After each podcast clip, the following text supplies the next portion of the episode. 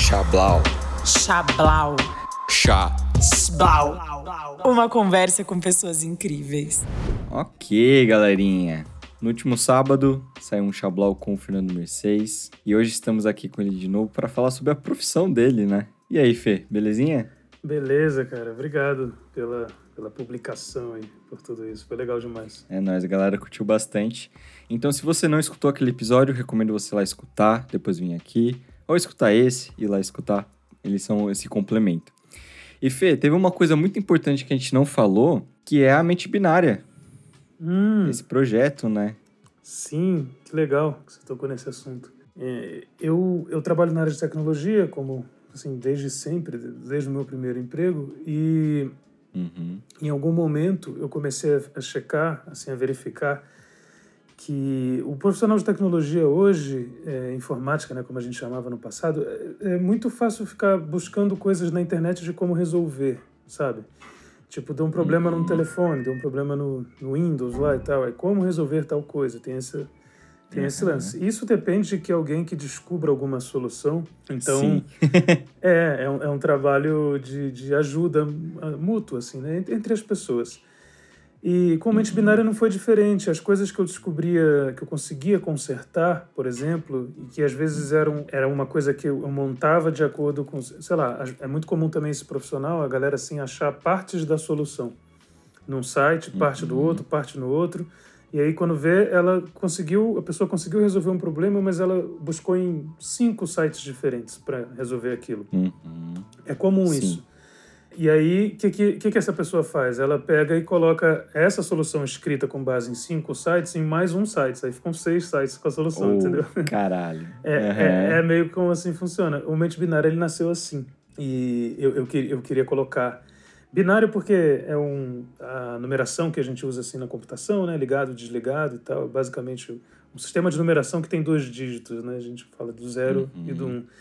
E aí eu, eu, chamei, eu fiz um blog com esse nome, Mente Binária, e comecei a colocar soluções lá das coisas que eu enfrentava no, no trabalho, assim. Quando eu encontrava soluções, eu colocava lá. Só para não guardar para mim. Nossa, que perfeito. É, na esperança de que alguém encontrasse, assim como eu encontrei muitas de outras pessoas, eu continuo encontrando, eu queria retribuir um pouco nessa linha.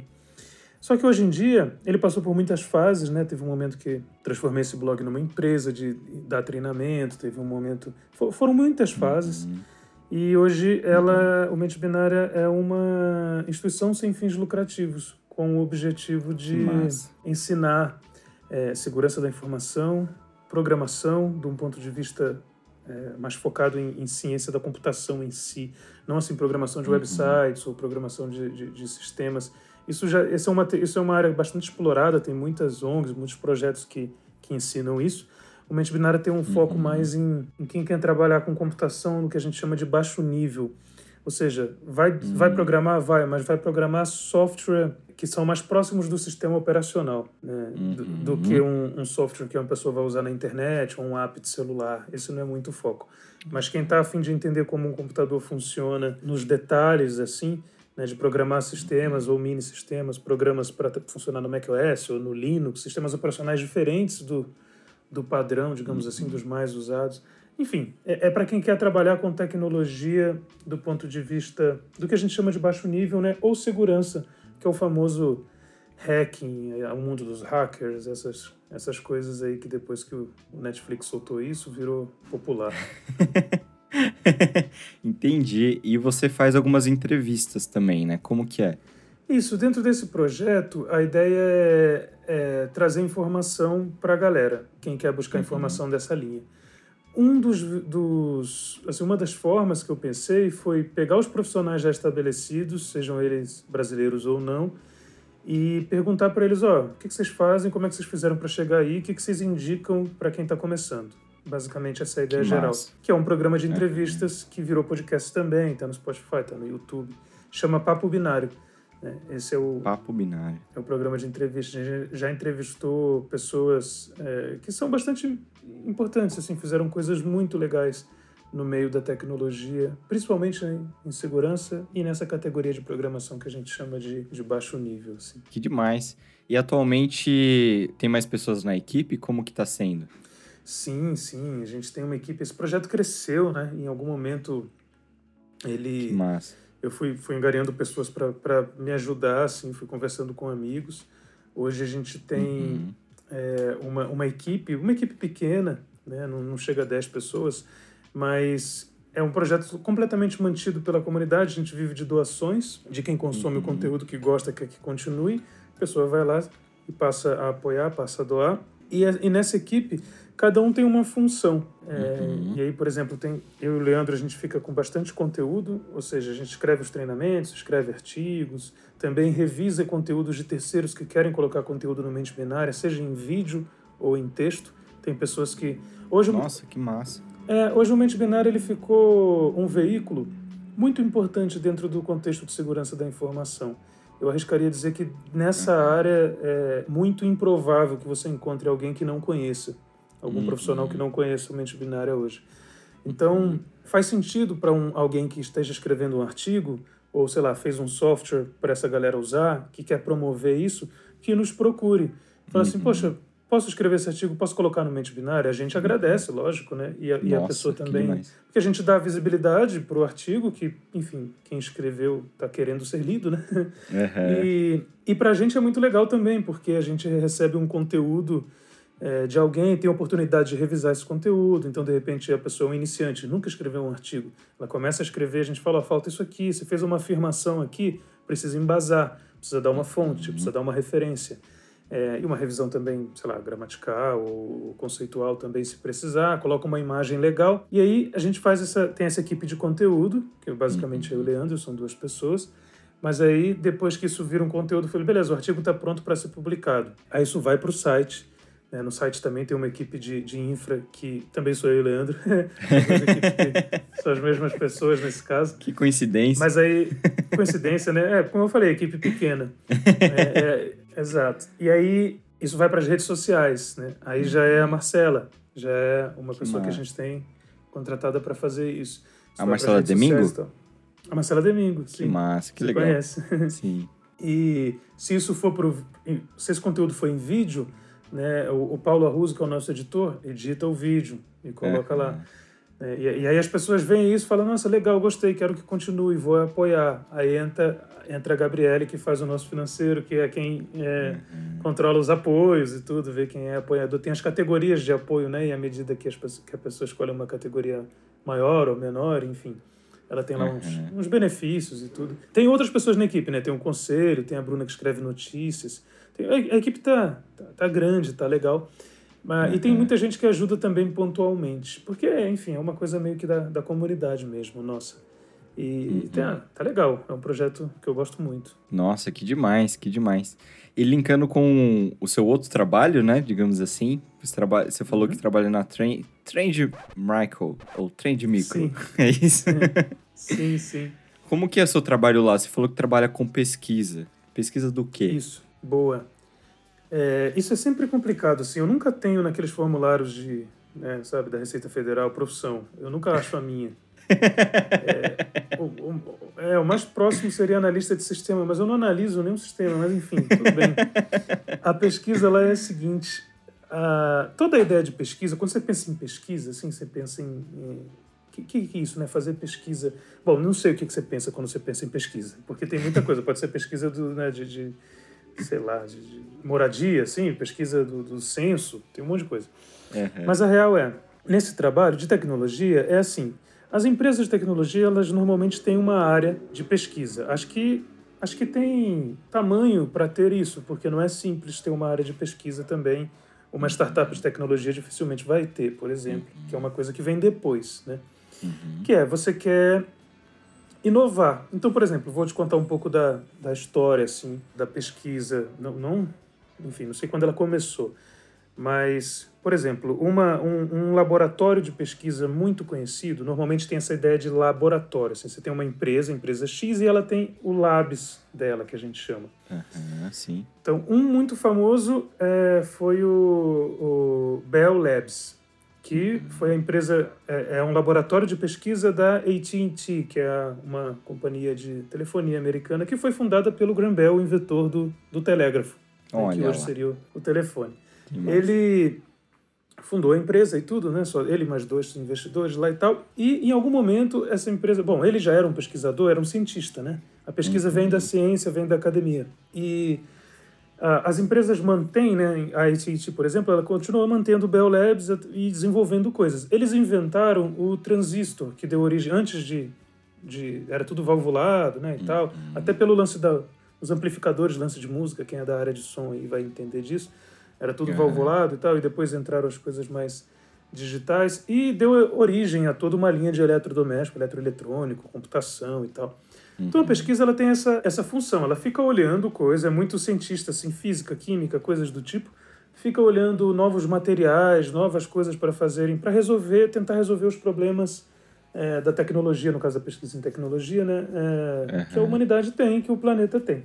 Então a empresa pega, ela tem uma, uma empresa tem uma linha de produtos e serviços e vende, tem uma galera para isso, trabalhar nisso. E quando a empresa consegue, ela faz um laboratório de pesquisa, coloca uns pesquisadores trabalhando, que é a galera que vai tentar coisas novas. É. Aí eles tentam, né? Que é, às vezes conseguem, às vezes não. Então, Por isso que no episódio você, no episódio você brinca, né?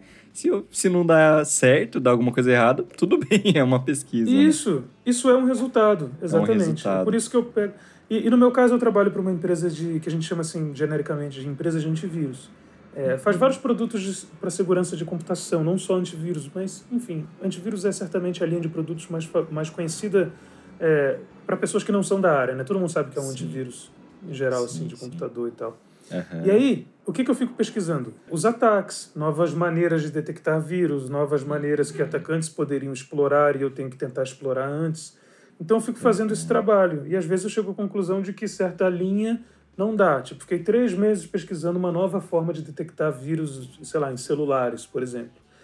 Aí cheguei no final e vi que o resultado foi horrível. Né? Aí eu aviso meu chefe lá, olha, o resultado foi muito ruim. Aí ele fala, ok, Caraca. vamos para a próxima pesquisa. Então a gente fica assim. Né? E às vezes a gente tem sucesso também. A entrega da pesquisa segue a mesma linha lá da, da Bell Labs ainda, de Grambel e tudo. A gente basicamente entrega um paper, um artigo, que é chamado de é, artigo científico, né? o, o paper acadêmico, artigo acadêmico, enfim.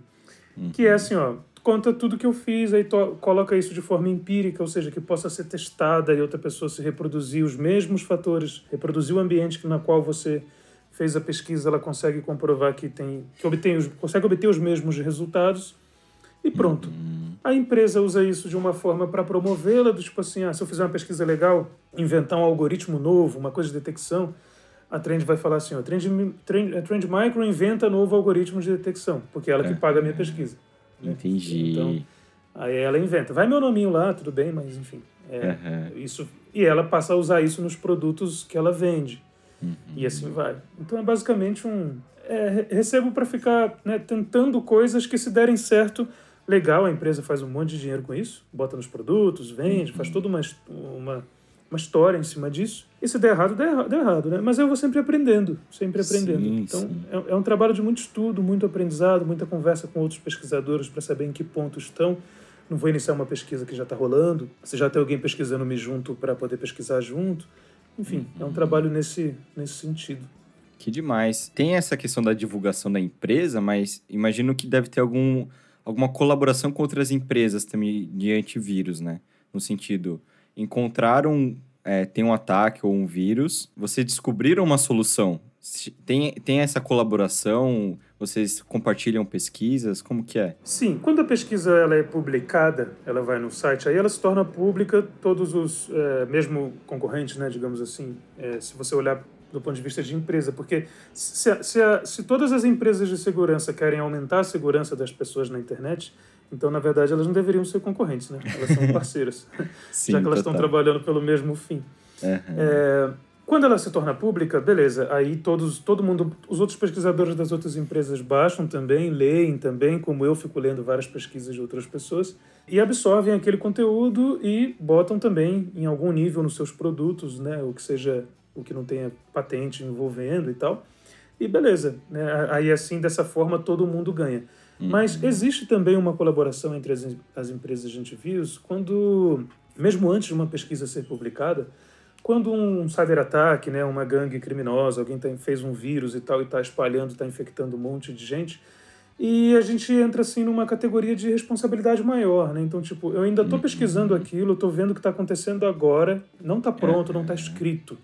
Só que eu estou vendo que tem um monte de gente sendo infectada. Caraca. Se eu simplesmente colocar aquela vacina do antivírus ou aquela prevenção daquele vírus específico no antivírus da empresa que eu trabalho, da Trend Micro, beleza, todos os clientes da Trend Micro vão ser protegidos. E os que não são clientes da Trend Micro, de repente meu vizinho, entendeu? Uhum. Ele, ele não é protegido. Então, so, de, dependendo do, do, tipo de ameaça, está rolando o que a gente chama de outbreak, né? Uma, assim, o, o pau está comendo. Né? é, Para falar um português correto. Para falar um português correto, exato, o chinelo está cantando assim no, no, no, computador de todo mundo. A gente manda isso numas listas, tem umas listas que ficam só os pesquisadores. A gente tira a camisa da empresa e fala assim: oh, gente, ó, isso aqui está pegando, bloqueiem aí. E aí já rola uma ética também do tipo assim: ó, ninguém vai publicar um artigo de uma coisa que eu mandei numa lista dessa, porque todo fui eu que mandei primeiro, entendeu? Entendi. Então a galera sabe assim, ah, beleza, o Fernando está pesquisando nisso, uhum. ou o Fernando da Trend Micro, né? Porque é lógico que não são tão poucos pesquisadores assim que todos se conhecem por nome, né? Sim. Mundialmente falando, é, são, são vários. E aí eu falo assim, beleza, a Trend Micro então tá olhando isso, legal, vamos bloquear tudo aqui, mas tem um fair play aí, né, de deixa eles publicarem sobre isso quando eles forem publicar. E também pode acontecer de a gente tá olhando a mesma coisa, porque tá todo mundo olhando os ataques. De repente eu tô olhando um ataque e uma outra, um outro pesquisador de uma outra empresa também. E aí ele ou ela chega em mim e fala assim, ó, eu, eu vi que você está olhando isso, eu já estava olhando, tem um artigo aqui quase pronto. Né? E aí rola só uma, uma ética de falar assim, ah, beleza, solta o artigo aí e tal.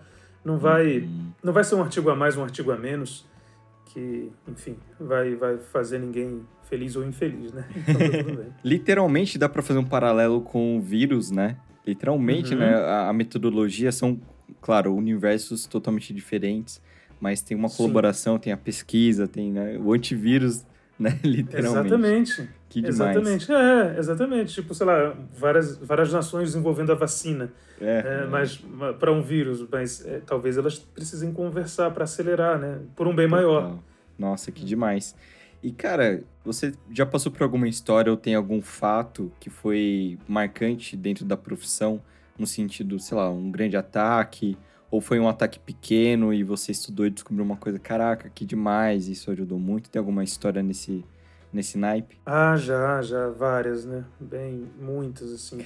Teve, o, o, muitas mesmo, assim. Teve casos... É, hoje eu analiso muito casos... No, no, meu primeiro ano nessa empresa, eu analisei muitos casos no Brasil, né? De cybercrime rolando no Brasil. Uhum. E nos sete anos consecutivos, que incluem o, o atual, eu fui para uma equipe mais global e tal, e aí trabalho com casos é, que rolam em qualquer lugar. Em, em, geral, coisas que envolvem mais Euro, leste europeu, tem bastante cybercrime, uhum. é, Rússia também, e Estados Unidos e tal, tem muito vítima, tem muito dinheiro, né? E aí então é muito vitimizado uhum. é, por outras regiões. Aí beleza, a gente tá, tá olhando bastante ali e Bom, já aconteceu um caso, um caso interessante, assim, curioso, que a gente vê, assim, culturalmente falando, na hora de você entender um cyberataque, é, a cultura tem muita importância. Então, às vezes aqui, no, sabe, no Brasil, por exemplo, tem o golpe do boleto.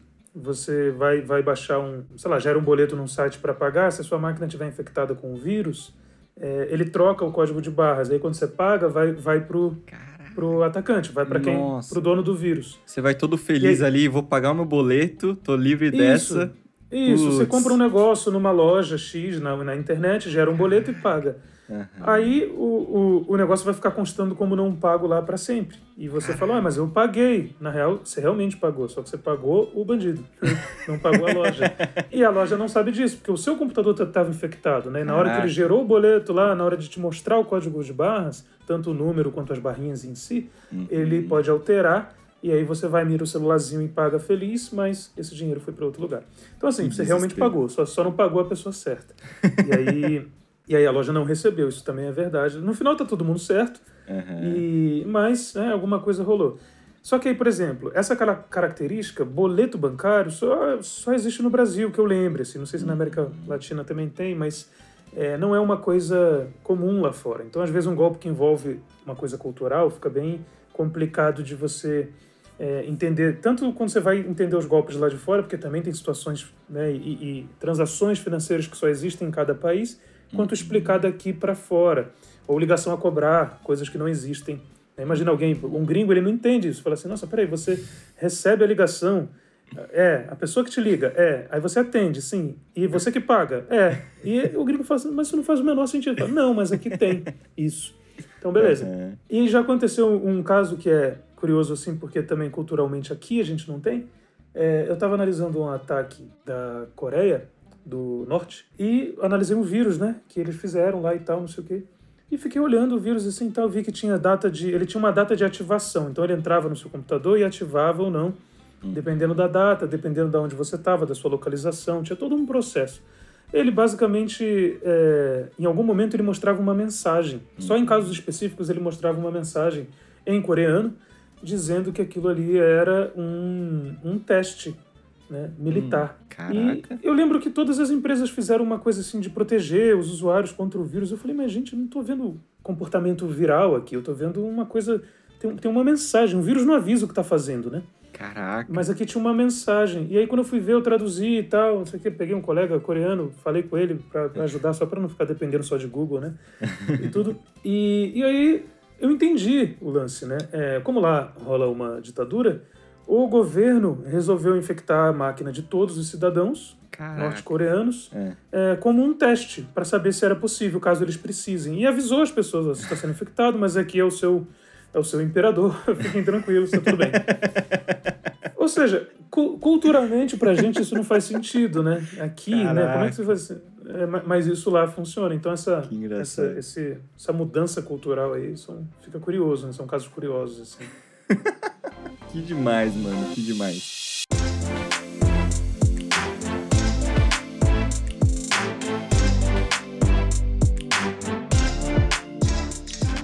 Eu sei que não dá exatamente pra dar uma resposta tão genérica assim. Mas pra gente, meros mortais, como podemos nos proteger de ataques, hackers e, e afins? Qual, qual que é o básico da, da proteção? Ó, do ponto de vista ferramental, é, é legal usar antivírus e cofre de senhas. Cofre e segundo de fator de senhas? autenticação. Isso, eu, eu posso explicar. Assim, o antivírus é importante porque a galera fala assim: ah, tem um antivírus aqui gratuito, ele nunca me dá trabalho. É lógico, né? De repente ele não tá vendo vírus nenhum. Por isso que ele não dá, por isso que ele não dá problema. Inclusive, ele não, ele não pega nenhum vírus, né? Então, é, é, o antivírus não alertar que, que, que tem vírus não significa que ele está funcionando. Pode ser que ele não esteja. Aham, aham. Então é, é legal investir, né? É dar, sei lá, 50, 60, 70, tem vários preços reais por ano num antivírus bom para computação, assim, né? No computador e tal. Isso, isso vale a pena. Aí, cofre de senhas é um softwarezinho, assim, na web mesmo, pode ser, ou no quem usa macOS tem o que tem do próprio macOS, para o Linux, para o Windows tem um chamado KeyPass, mas na internet tem um tem um chamado Dashlane, tem um tem um outro chamado LastPass, tem OnePassword, tem Bitwarden, todos esses. Que, qual é a ideia? Você, ele cria várias senhas. Você, assim, no seu Gmail você vai ter uma senha completamente louca, gigante que você não consegue pronunciar, por exemplo. No Instagram também uma outra completamente diferente. Já no Facebook uma outra completamente diferente dessas outras duas. Ou seja, ele cria senhas aleatórias e gigantes para cada um dos seus serviços. Uhum. E você só precisa saber uma senha, que é a senha para abrir o cofre dele, que é ele, a senha dele. Aham. Dessa forma, você fica bem protegido em relação a ataques que vão tentar descobrir sua senha. Porque é muito difícil para a pessoa gravar, é, ter, sei lá, saber usar. Não, tem, uma, tem uma recomendação de não repetir as senhas. Só que como é que você vai fazer? Você tem senhas em 400 serviços diferentes, você não vai repetir, você vai Nossa. decorar todas? Você vai fazer, né, se senha é abacaxi, você vai botar abacaxi 1, abacaxi 2, abacaxi 3. Não adianta. Né? Uhum. Então, o uso de cofre de senha é muito legal. E o segundo fator de autenticação, que é aquele esquema de você abre, instala um aplicativozinho, Google Authenticator, ou, tem um outro chamado Authy, né? Que Uhum. é quando você loga, mesmo com a senha certa num serviço, você vai logar no Instagram, por exemplo. Você bota o nome do usuário, sua senha. Ele fala assim, agora pega o celular e digite o código que aparece lá no aplicativo. Uhum. Aí você digita um código, igual, igual um token, né? Veio da... O token de banco, quem, quem pegou isso, e ainda usa, ainda rola hoje isso, a questão de token por aplicativo. Dá para fazer isso com a maioria dos serviços, né? E-mail, redes sociais. Vale a pena proteger assim, vale muito a pena. Nossa, que demais, que demais. Tem artigos disso no Mente Binário, alguma coisa? É, tem sim, tem sim. Tem um sobre proteção de celulares, especificamente os aplicativos de celulares. Uhum. Né? Então, se, se chegar lá no Mente Binária, é, buscar o, o, título do artigo é O que fazer antes que o seu celular seja roubado. Boa, vou deixar aqui Isso na é... descrição. Vou deixar o link aqui embaixo na descrição. Maravilhoso. E aí, se tiver dúvidas também, pode falar lá sobre isso, perguntar. A gente tá lá também. Uma das nossas é, da nossa intenção, das nossas intenções é que a segurança como um geral, assim, no geral aumente né, das, das pessoas. E claro, fica, eu acho que ficar esperto. Eu falei do ponto de vista ferramental, técnico, mas tem uma questão de você, sabe, é, olhar bem para o que está acontecendo, para o que está sentindo. Chegou um link e fala assim: ó, você ganhou uma casa. Pensa bem, assim, ó, entendeu? É. Pensa bem. É, olha assim, olha assim, vê o que você está sentindo, assim, aquela ansiedade de clicar para você ganhar a casa. É, assim, é. cara, né, será que você conhece alguém que ganhou uma casa num link? Então. Na internet, é, no zap. É, exato. Assim, fotos do churrasco. Você não foi em nenhum churrasco, de repente. Então, será que você precisa abrir? E eu sei que tem, tem alguns tipos de phishing que a gente chama, né? Que seria uma pescaria, tentar pescar a atenção do usuário mais eficientes. As, as pessoas jogam muito no medo. Então, tipo assim, isso aqui é um e-mail da Delegacia Civil de Polícia, você foi, você está sendo intimado. Caraca. Oh, relaxa. Assim, não, não, não, se você estiver sentindo algum medo, assim, só relaxa, porque se fosse intimado, você teria uma, uma ação mais, sabe? Não vai ser um e-mail, uma coisa assim. Ele vai bater na sua olhar... porta, né? Exatamente. E talvez você nem tenha feito nada, né? A gente tem essa mania de perseguição, né? Você foi intimado, você fala, nossa, eu fiz alguma besteira, mas se você olhar, você nem fez, entendeu? Então tá, tá tranquilo, é, nem Você fica lá, nossa, aquele dia que eu roubei balinha da lojas americanas. É, exatamente. Descobriram, eu era, eu era, criança, roubei um apontador e agora a, a Polícia Federal tá atrás de mim. Não, a Polícia Federal tem, tem umas coisas bem grandes para se preocupar. Assim. A sua, a, o seu roubo de apontador na infância não, não vai estar lá. Que demais, mano, que demais. A sua área é uma área um tanto quanto específica, né? Para essa galera, ou para quem está procurando entrar nessa área, você tem alguma dica, você tem algum conselho sobre, sobre co como começar ou como tratar esses assuntos, assim? Você tem alguma, alguma coisa em mente? Uhum. É, segurança é uma coisa muito aplicada. Então, basicamente, você tem que entender bastante de computação antes. Exige. Exige que eu digo assim, não é... é não exige nem, nenhuma cadeia de neurônios que, que, que só algumas pessoas têm, não é isso. Uhum. É, exige dedicação, como qualquer outra área. É. E para se dedicar, é preciso ter uma motivação é, grande. É preciso ter um propósito mesmo. Senão, o que, que vai fazer você ficar, sei lá, talvez virar uma noite estudando um programa, ou ler um livro inteiro num dia que acabou de ser lançado, ou comprar livro em pré-venda e ficar louco para que chegue, entendeu? Assim, um monte de coisas que, que você precisa, sei lá, que, que vai definir sobre o que você vai saber ou não. Essa uhum. dedicação, ela só, eu só acho ela possível com motivação. Então, acho que é, é, preciso, é preciso se perguntar assim, o que, que você quer que aconteça. Né? Eu, eu fui encontrar é, a minha motivação, assim, eu quero que as pessoas fiquem bem. Como eu vou fazer isso? Poderia ser de várias formas, né? Poderia ser cantando, poderia ser é, fazendo bolinho de arroz, eu não sei, qualquer coisa. né? Nesse caso, por alguma coisa, eu fui para a área de tecnologia e eu tento evitar que elas tenham dor de cabeça, por exemplo, com fraude eletrônica, com, com uhum. crime né, cibernético e tal. É, quem tiver essa mesma essa mesma, é, esse mesmo propósito, foi assim, ó, eu quero que as pessoas fiquem bem, não quero que elas se preocupem, não quero que elas acordem um dia sem dinheiro na conta porque foram roubadas por um, por um vírus, né, por alguém que fez um vírus. Vai encontrar a motivação necessária para poder começar. Aí eu acho que se chegar lá no Mente Binária, tem uma galera lá que está começando junto. Hum. Entra lá mentebinária.com.br, se cadastra. Toda segunda-feira eu mando um e-mail com tudo que está rolando.